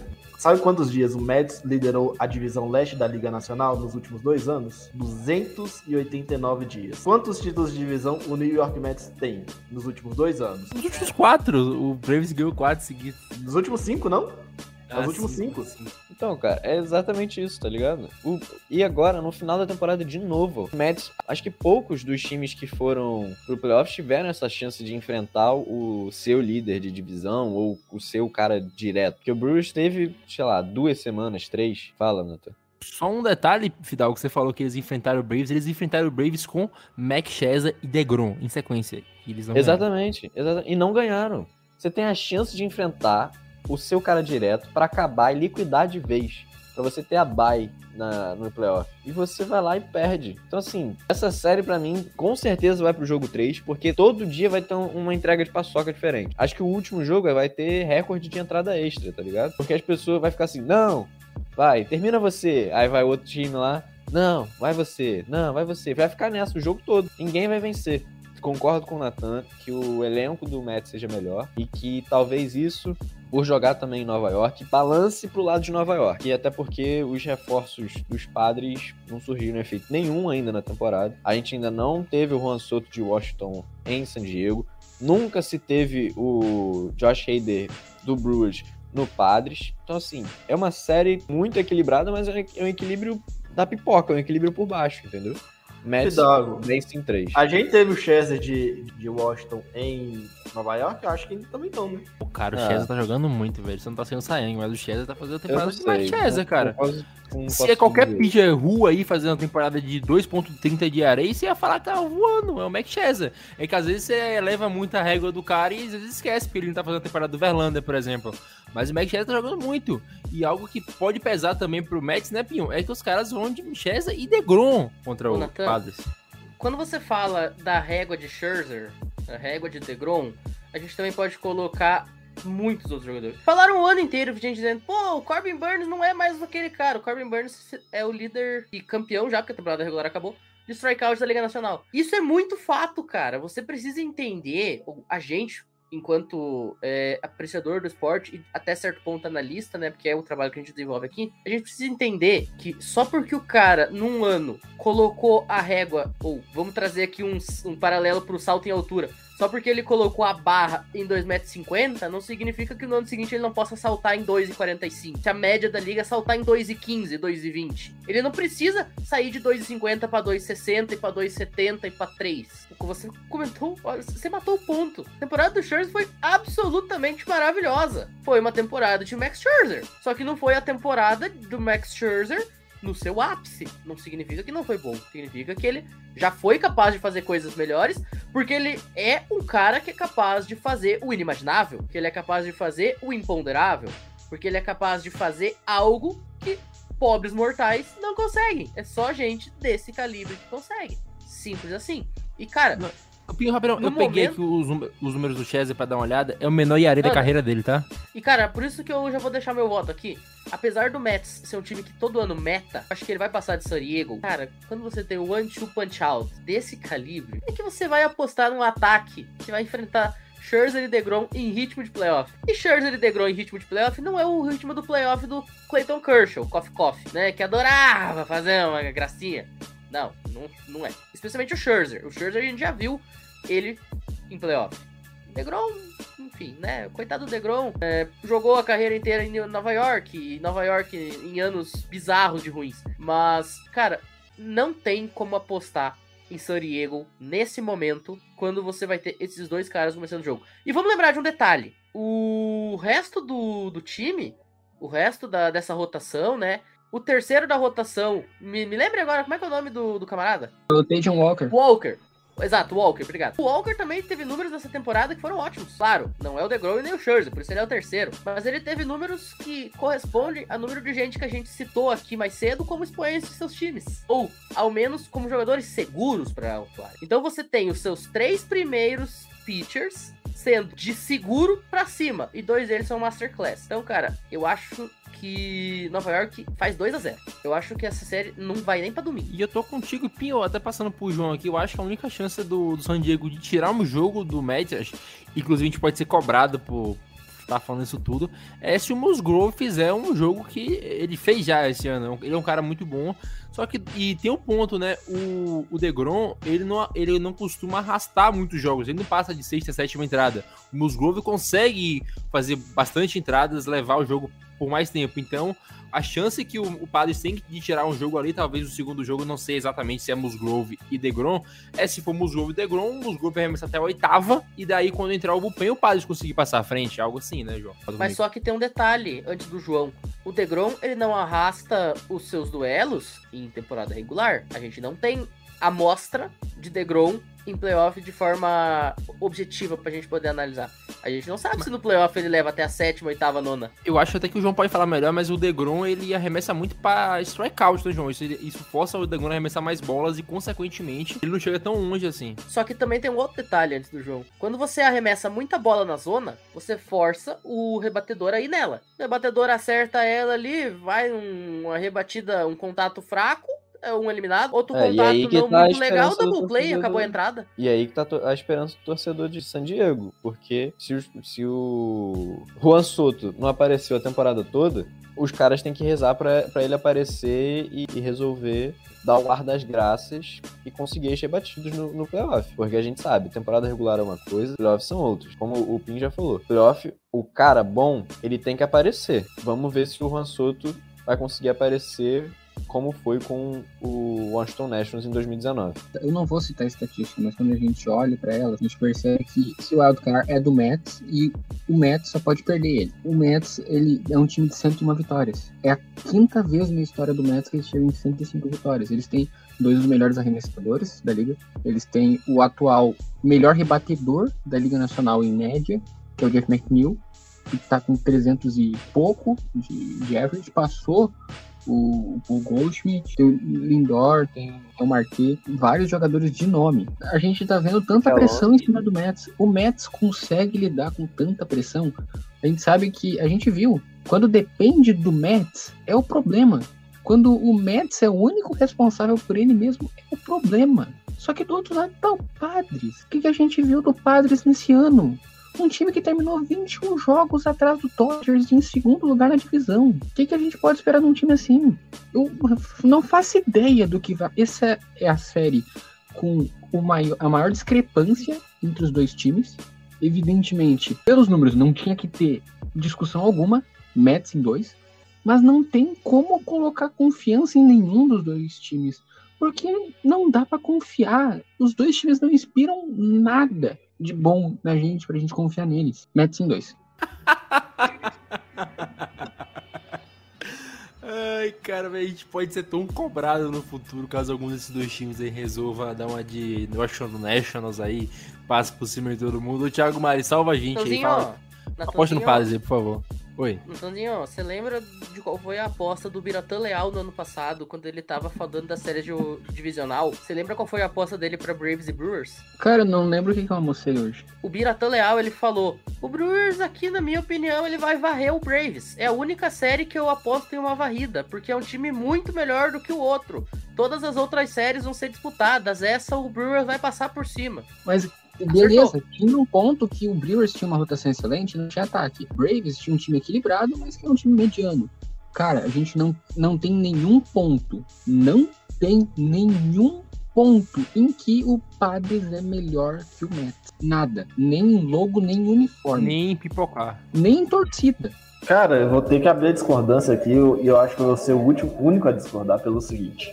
Beleza, a gente tá elevando a moral do Mets até demais. E isso é o problema. A gente tá levando a moral do Mets muito além do que ela é. Ah, o Mets tem o Scherzer, o Mets tem o DeGrom. Só que a gente esqueceu que o Padre tem o, e o Darvish, tem o Joe Musgrove que tá jogando o fino da bola e a gente simplesmente esqueceu da existência dele. E na pior das hipóteses, tem um cara ainda chamado Blake Snell, que foi, não há muito tempo atrás, foi Cy Young da Liga Americana. E o Darvish está concorrendo para Cy Young nesse ano e o Joe Musgrove entre os arremessadores dessa série é com certeza o mais clutch. É o cara que eu, é o único aqui que eu tenho confiança que consegue levar o time nas costas. Ah, não outra coisa, outra coisa, Musgrove foi, teve um, um no-hitter há não muito tempo. É muito difícil de, de dizer quem vai ganhar, simplesmente não tem como. A gente tem que analisar também os padres. Vocês colocaram padres muito, num patamar muito abaixo, mas ainda eu vejo um padres que tem Manny Machado, um padres que tem um Juan Soto, um Padres que tem. Ah, o, Austin Nola não é um bom hitter, mas ainda assim, o Austin Nola é melhor que muito hitter por aí. Tem o, o Hurrickson Profar. Perdeu, eu acho que só perdeu de, de hitter o Rosmer, certo? O Padres Agora- perdeu também o Luke Voigt. Ah, não, mas Luke Voigt nada é a mesma coisa. O Luke Voigt não rebate porcaria Ah, nenhuma. e chegou o Josh Bell também, então. E o Bernard. Drury. Bernard Drury. Cara, então assim, o time do Padres não é essa merda toda que a gente tá pintando. Não Pra é. mim, não, o Padres é um time muito melhor que a gente acha que é. E eu acho que. E, eu- e a minha aposta é Padres em três. A minha Ele aposta pode é ser melhor, mas esse time não jogou a temporada, tá ligado? Não, Não, isso que você tá falando, ninguém aqui tá falando, ô Marius, ninguém aqui tá É. falando que o Padres é ruim, a gente sabe que o time do Padres é muito bom, o Manny brigando pra ser MVP, o Cronel Washington tá na temporada boa, mas ainda assim é um puta jogador, você tem o Bell que tava fazendo uma temporada fantástica, a gente chegasse, tem o Juan Soto, tem o Drury, tem o Austin Nola, tem três bons, bons pitchers, tem o Mané que chegou que não tá É o bem, mas Não, tem, vai servir pro não, tem bullpen. um dos melhores closers do O beisebol. hoje. problema é que o Não, Padres Josh, não, Josh não, o Hader Pa- não desceu Não é mais. O tempo. Padres Não, não mostrou pra gente na temporada regular que era o time pra se dar confiança. Gente. Esse é o ponto. Gente, com, rapidão, com quantos, com quantos jogos terminou o Padres esse ano? Padre- o recorde, o recorde do Padres É, recorde, 89, 62 jogos. 89, 73. 89, 73. Tá. O Cardinals foi campeão com 94? 93, 93. 93, 93 79. 69. diferença do é, 93, 69. E ficou a 21, e o Padres ficou 21 jogos atrás dos Dodgers. Será que às vezes não é o Dodgers que deu, colocou a sombra no Padres e a gente não tá vendo as qualidades do Padres? Só, só um detalhe. João, com quantas vitórias terminou o Brewers? Tu tem anotado aí? Não tenho, foi 86? Se eu não me engano, foram, foi 86 ou foi 87? Foi uma abaixo do Phillies. Olha o Phillies aí. O filho está com 87,75. Ô, Tá, gente, então o Brewers outra foi coisa. 86. Beleza. Não, não, só, só- só vamos, só vamos o seguinte. Ou seja, o Padres, ele fez três vitórias, 89, né? 89 para 86, ele fez três vitórias a mais do que o primeiro time fora da zona de playoff. E o, o campeão da divisão do primeiro time fora, né, que é o Cardinals, fez, portanto, sete vitórias a mais. Sim, o Dodgers, ele coloca o sarrafo lá em cima. Sim, não dá pra discordar. Mas o Padres não ajudou a diminuir o sarrafo. O Padres ajudou a aumentar o sarrafo, porque o Padres durante a temporada inteira ele não conseguiu em praticamente nenhum momento chegar perto.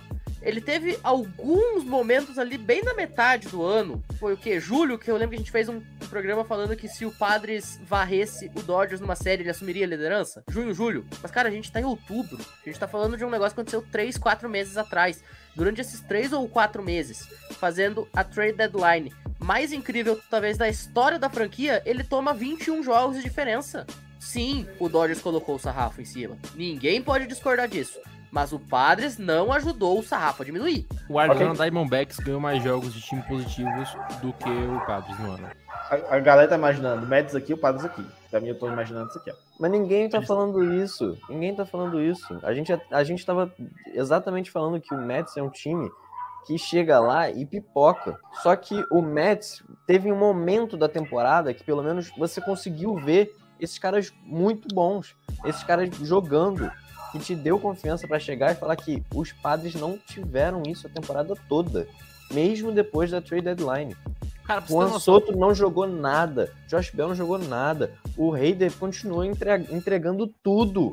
Não, peraí. Essa, essa aspa tá mais forte que a minha do Marlins, tá? Calma aí. Também não é assim, final. Calma É, aí. Não jogaram Não, nada. calma, não jogaram A nada. parada sobre, sobre o Padres é que a gente viu o Padres quando pegava um time. Tipo, pegava o Dodgers. Cara, o, Pa- o Dodgers pegando o Padres era a mesma coisa que tá pegando um time AAA, velho. Os caras espancavam o Padres jogo sim, jogo também. Não é porque o time é o melhor time do beisebol que você vai ser espancado todo jogo. Isso não existe. O Dodgers tá com 111 vitórias por causa do Padres também. Não o contrário. E por fim, eu, colo- eu vou colocar mais uma questão que aqui eu acho que pode pesar. Ter brigado com o Braves até o final pode ter cansado esse time do Mets? Pra mim, sim, e talvez Talvez muito. sim, mas o Padres também teve que brigar até o final. O Ah, Padres ele foi sim, garantir a vaga dele não. fim de semana. Eu acho que isso aí vai influenciar muito menos do que os outros, todos os outros fatores que a gente falou aqui. O Juan Soto chegou a ser vaiado pela torcida em San Não, Diego. isso de fato. Isso aí Pô. não tem nem como discordar. Ou ele vai acordar agora só, ele tava só descansando, esperando pra pra poder fazer o, o momento dele, ou, cara, não tem garantia. Mas o outro Cara, time também só- é pipoqueiro. Vai ser um jogo de 300 entradas extra no jogo 3. Cara, eu só não quero acre- acreditar na minha vida que o Padres jogou com o câmbio automático. É a única coisa que eu tenho muito medo da minha vida. Que esse Fulfo errou. Velho, pra gente finalizar aqui, a gente sempre faz as séries da semana, né, né, Pinho? Agora a gente só vai fazer isso ano que vem, em abril. Então, vamos aqui elencar, vamos, a gente gosta de chutar, a gente gosta de apostar coisas aqui nesse, nessa rebatida. Vamos, essa, essa primeira rodada aí, primeiro wild card, quero que cada um da gente aposte quem vai ser o melhor time, o pior time e o melhor jogador. Começando por você, Matheus Pinho. Melhor time, pra mim, é, vem da confronto mais discrepante dessa primeira fase, né? Dessa fase de wild card, pronto, entre Cardinals e Phillies, que tange a time em si, né? A gente falou, pode se equilibrar dentro do campo, mas em tese, o Cardinals é o time mais favorito em relação a um outro. E o MVP dessa série vai ter que ser o Goldsmith. Como eu falei, esse cara, juntamente com o Nolan Arenado, vão ter que fazer esse time se sobressair no jogo 2 contra o Aaron Nola, se quiser avançar. Então vamos lá. Time número 1, um, melhor time, vai ser o Cardinals. MVP da, do fim de semana vai ser o Paul Goldschmidt. E pra mim, a- o, o pior time vai ser o Guardians. Porque eu acho que vai faltar aquela pegada pro Guardians poder avançar. E o Tampa Bay Rays, com o seu jeitinho ali, aquele que a gente sempre brinca, né? Tem coisa na água de Tampa. Eles vão dar um jeito de colocar aquele aditivo na água lá em Cleveland. Fidalgo, suas três apostas aí, melhor time, pior time, melhor jogador. Pra mim, vai ser no confronto mais interessante pra todo mundo, a melhor narrativa vai ser o melhor confronto, o Nathan perguntou isso, mas o melhor confronto vai ser Toronto e Seattle Mariners. O jogador, o melhor time vai ser o Toronto pra mim, porque acho que de todos os outros, talvez esse Mets e Padres vai ser uma bagunça que só, então não vai ter melhor time aí. Cardinals e Phillies, se o Cardinals passar, é uma coisa esperada, pelo menos pra maioria. Então, tanto faz o, o Cardinals ser passado. Rays e Guardians, até poderia entrar esse meu argumento. Mas acho que o Toronto Blue Jays, por ter que dar um a mais assim, eu acho que vai ser o melhor time e vai passar muito pelo Vlad Guerreiro Jr., que é a minha aposta. E o pior time pra mim serão os Padres. Olha, olha só, olha só. Eu vou fazer minha aposta aqui antes de passar pro, pro Thiago Mares. Eu vou deixar o João por último, porque eu sempre gosto das considerações finais do João. É, Mas eu vou provocar o João aqui agora. Pra mim, o pior time vai ser o Philadelphia Phillies. O melhor time vai ser o Seattle Mariners. E o melhor jogador, agora vou dar moral pro João, vai ser o Emmanuel Claze, porque ele vai fechar os dois jogos que o Guardians vai ganhar lá do Tampa Bay Rays. Thiago Mares, quais são suas três apostas para essa rodada de wildcard? Cara, eu tava pensando muito aqui, mas ó, o melhor time pra mim vai ser os Mariners. Porém, o melhor jogador vai ser o cara que vai meter um no-hitter durante os playoffs, que é o tal do, do Aaron Nola. E isso dói no fundo da minha alma. Eu, eu falei, Cardinals em preto, mas o Aaron Nola vai meter um no-hitter. E se não meter, é um jogo perfeito. Mas o pior time. Mano, eu não sei quem foi mais louco. Se foi um cara falando em no-hitter, jogo perfeito e wild card, ou se foi o outro que soltou essa sobre o, o. Poxa, vocês estão se superando, Guizão. Não, mas assim, jogo perfeito em, em playoffs não é nem novidade, né? O Halliday já meteu um. Já teve jogo perfeito em jogo 7 de World Series. É, então não é novidade, não duvide. Mas, cara, pior time, eu acho que vai ser o Phillies por conta de tudo que o Phillies já cometeu de field nessa temporada. Então, eu tô esperando alguma cagada deles muito forte. Eu acho que também um, um perdedor desse, desse playoffs vai ser os umpires que eles vão fazer uma caquinha. João, você, a gente sempre aí a não série da semana, então não tem nem como pedir a não série da semana aí. Então vamos. Tem que olhar todos pela- os jogos, cara. Não tem como É, não, dizer pela-. Pela primeira vez na, na história, você aposta que nem a gente aí. Melhor time, pior time e melhor jogador. Só que pra você, eu vou pedir o pior jogador também, porque eu gosto de coisa ruim vindo de você. Então tá, né? A melhor série que, que a gente vai ter, com certeza tem que assistir é Padres e Neto. Não sei o que, que, vai, que, que vai acontecer nessa série. É, o melhor- Fogo! Vamos! É um glorioso! Graças a Deus, eu tava perdendo pro time comandado por Lisca doido. O que, que, que eu falo depois dessa? O, o melhor, o melhor time que vai ter nesses playoffs vai ser o Toronto Blue Jays.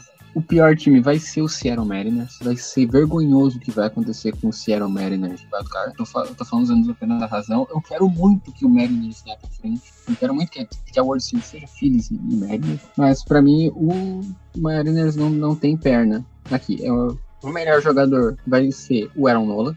Porque eu vou concordar com o Mário, só que bem menos. Sete entradas, dois hits, uma corrida cedida e 12 strikeouts. Aaron Nola jogo 2 contra o St. Louis Cardinals. E o pior jogador, sei, meio em cima da hora, mas eu vou botar o, o pitcher mais. é, Como é que a gente pode traduzir Cooker para português? O arremessador mais. Corno. Palhador de farofa? Falhador de farofa, Blake Snell. Pipoqueiro.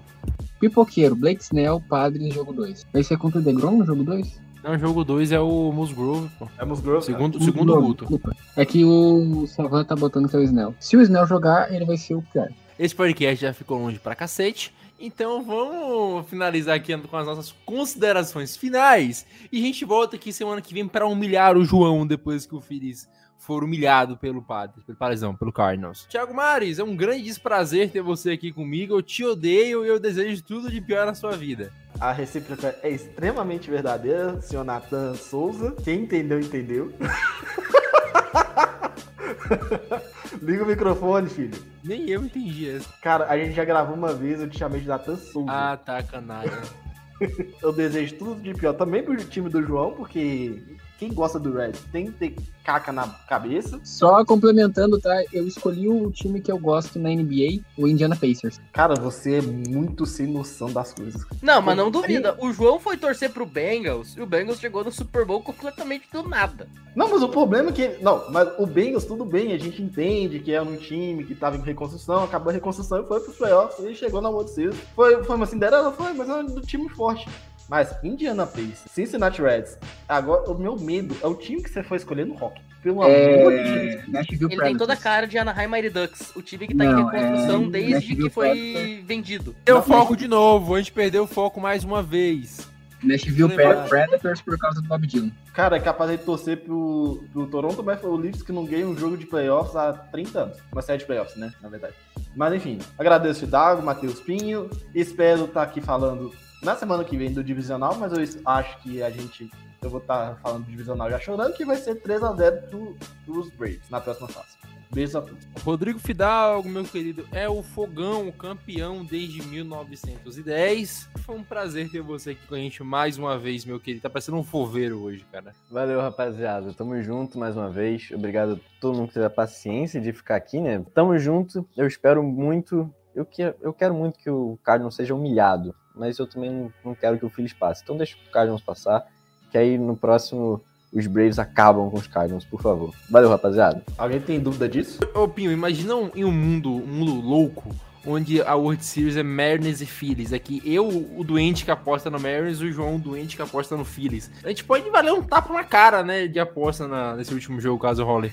Já que eu citei How I Your Mother antes, você já assistiu aquele episódio que tem a aposta do tapa? Que daí o Marshall acha que, que perde, e aí o Barney dá um tapão nele, mas daí na verdade ele ganhou, e aí eles fazem aquele trato de 5 em qualquer momento da vida? De ser 5 mais que ou menos isso. pra 8. Vai, vai ser mais ou menos isso. Vocês têm que fazer esse tipo de aposta. Mas, falando em gente doida, eu falei pra um amigo meu que eu estou tão convicto que não vai ter Dodgers e Padres nos playoffs, porque ele é torcedor do Dodgers. Ele disse que acha que o time vai ser eliminado pelo Padres. Eu falei, cara. A chance de ter Dodgers e Padres é tão baixa que se tiver eu vou te mandar um pix de 50 reais e agora eu estou pensando se eu vou ficar 50 reais mais pobre ou não.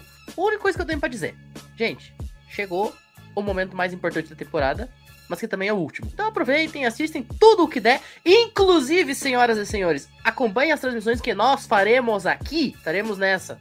Eu, Natan Pires como narradores, Fidalgo, o João, grande elenco, Bernardo Regis já mandou comentário aqui, o Mário também tá convidado, enfim, a gente vai fazer transmissões de alguns Fernando jogos, ainda não- o criador da linha. Diretamente do. Double Fall Ball.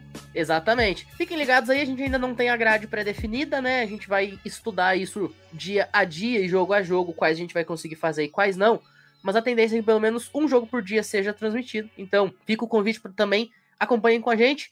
Joga o jogo na TV ali na ESPN, tira o volume no Star Plus, como você quiser assistir, até no Linkão Pirata, se você quiser. E bota o nosso áudio pra gente poder ter essa resenha. E, cara, aproveitem cada segundo, porque depois são longos meses de absolutamente nada acontecendo. A nossa sorte, pelo menos, não vai ter lockout, né? Porque no passado ainda teve mais essa desgraça pra ajudar. Mas é isso. Até semana que vem, senhores. E um último comentário. Vocês acham que o João falou groselha aqui? Vocês tinham que ver eu e ele conversando no, no privado. Ai, João, meu querido, é um prazer estar aqui com você, te humilhando, vendo suas loucuras. E eu, cara, a gente corre risco, Pinho, de ter que gastar o dinheiro do nosso bolso pra comprar a camisa do Castelhanos pro João, porque o beisebol é um esporte tão louco que a gente pode perder essa aposta. Inclusive, eu até já mandei um oi sumida pro meu revendedor de jersey, né? Pro, Igual do povo. pro, pro cara que sempre me vende as jerseys, eu já perguntei. Valor, se ele consegue a do Castelhanos pelo Reds, enfim. Botafogo de futebol e regatas. Put fire, Botou o bambu. put fire, champion, only in 1907. Eu só quero dizer que se vocês escutarem as coisas que eu falei aqui daqui duas semanas eu estiver errado, só quero dizer que eu me arrependo profundamente. Eu não sou a mesma pessoa que falou essas palavras. E eu considero o que eu falei e entendo que eu esteja errado. Mas se eu acertei, aí eu não vou falar nada, porque a gente tem que manter a seriedade no trabalho. Mas é isso, espero que você tenha se divertido ouvindo as nossas deba nossos debates de nível baixíssimo, baseados em coisas como Devil Magic. Devil Magic é uma coisa seríssima, cara. E espero que você tenha conseguido terminar de lavar sua louça ou limpar o seu jardim. Ouvindo a gente, você tenha tido algum momento de felicidade, de de alegria. Que é isso que importa, né? Por causa que tá difícil os tempos, tá complicado para todo mundo. Momento, cuide da sua saúde mental, não seja como eu. Eu quero agradecer mais uma vez a cada um de vocês que escutaram esse podcast até o final. meu muitíssimo obrigado. Tem o podcast rebatido aí do final de semana que vai falar já do começo das séries. Talvez algum já tenha acabado, não sei como é que vai estar o calendário até lá. Mas nós voltamos semana que vem já, provavelmente, para falar dos confrontos de divisão, né, Pinho? É, só complementando, você falou aí que o pessoal de domingo vai fazer. Talvez esse programa eles vão gravar só na segunda para já ter a confirmação de todos os classificados. O Thiago Cordeiro tava comentando isso daí mais cedo, que eles ainda não sabem se vão gravar no domingo, durante a série, após a série, se vão gravar na segunda para já ter o cenário definido. Então, é, a ficar de olho também como é que eles vão gerir essa questão. É, a gente volta com certeza semana que vem já falando do Device No Round. Mas, Advanced Series, né? Device No Round é na, na NFL.